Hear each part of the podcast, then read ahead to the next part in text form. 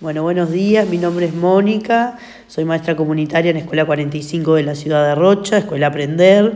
Este año este, comenzamos un emprendimiento de, trabajar en, el programa de Ciudadanía Digital, este, con talleres destinados y pensados para la comunidad de la escuela, este, focalizados en los padres. Y, y bueno, lo que hicimos fue pensar, elaborar talleres creativos donde los padres pudieran participar activamente este, en, la reflexión y, en, el, en, la reflexión del potencial uso que tienen las tecnologías para nuestros niños, para nuestros hijos, y, poder reflexionar cómo esa tecnología está al servicio de los niños, cómo, cómo se acerca a ellos, ¿verdad? Y, de qué modo ellos interactúan con, con, ella.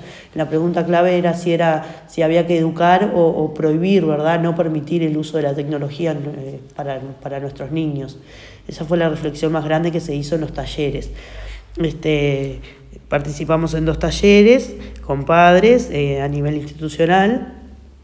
Y bueno, ahora lo que nos resta, lo que nos queda es eh, implementar otras estrategias de llegada a los padres, eh, ya sea a través de boletines, este, utilizando la tecnología, ¿verdad?, a través de los niños, que son la principal fuente de, ingreso a la casa, ¿verdad?, de todo lo que pasa en la escuela, llega a la casa a través de los niños.